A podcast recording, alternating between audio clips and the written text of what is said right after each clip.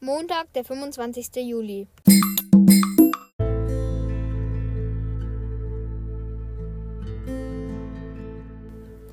Hallo und herzlich willkommen zu einer neuen Folge und wir haben heute die 253 Wiedergaben bekommen und deswegen werde ich heute den dritten Teil der Geschichte veröffentlichen.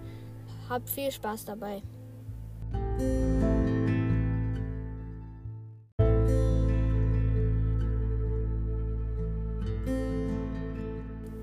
Okay, let's go.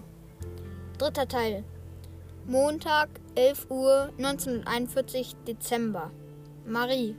Jeden Montag war Biologie in der dritten, vierten Stunde dran. Das Thema, welches die Klasse 6c gerade durchnahm, war Vererbungslehre. Der Lehrer Gutenland war ein strenger Lehrer, aber er hatte auch seine netten Seiten. Er fing an. Guten Tag, 6c, aufstehen. Heil, Herr Gutenland antwortete Maries Klasse mit einem rechten ausgestreckten Arm. Sie setzten sich und Marie genoss den Unterricht in der zweiten Reihe. Sie war keine Schleimerin, hatte zwar gute Noten, wollte aber nicht in die erste Reihe gesetzt werden. Also, mal angenommen, deine Oma wäre Jüdin. Wärst du erstens, hättest du das Judentum nicht angenommen und deine Mutter auch nicht, Vierteljuden. Und zweitens, dürftest du nicht an dieser Schule sein, denn Juden sind zu schlau und viel zu angeberisch. Jetzt einmal bitte ein Achtung. Diese Aussagen über Juden in diesem Teil der Geschichte sind falsch und bis auf das letzte Wort gelogen.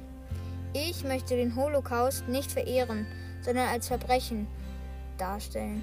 Danke, dass ihr mich trotzdem weiterhört.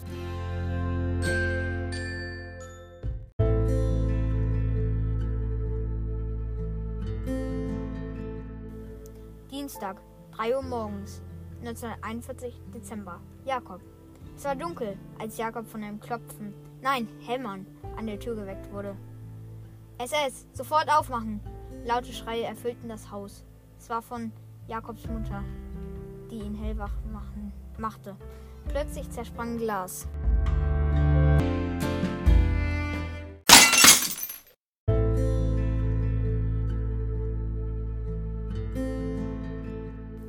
Und Stiefelgepolter ertönte im Haus.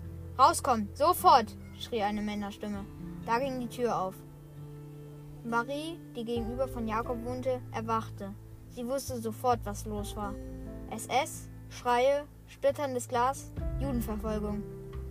Jakob und seine Familie sind nett, dachte sie. Dadurch zuckte sie einen Geistesblitz.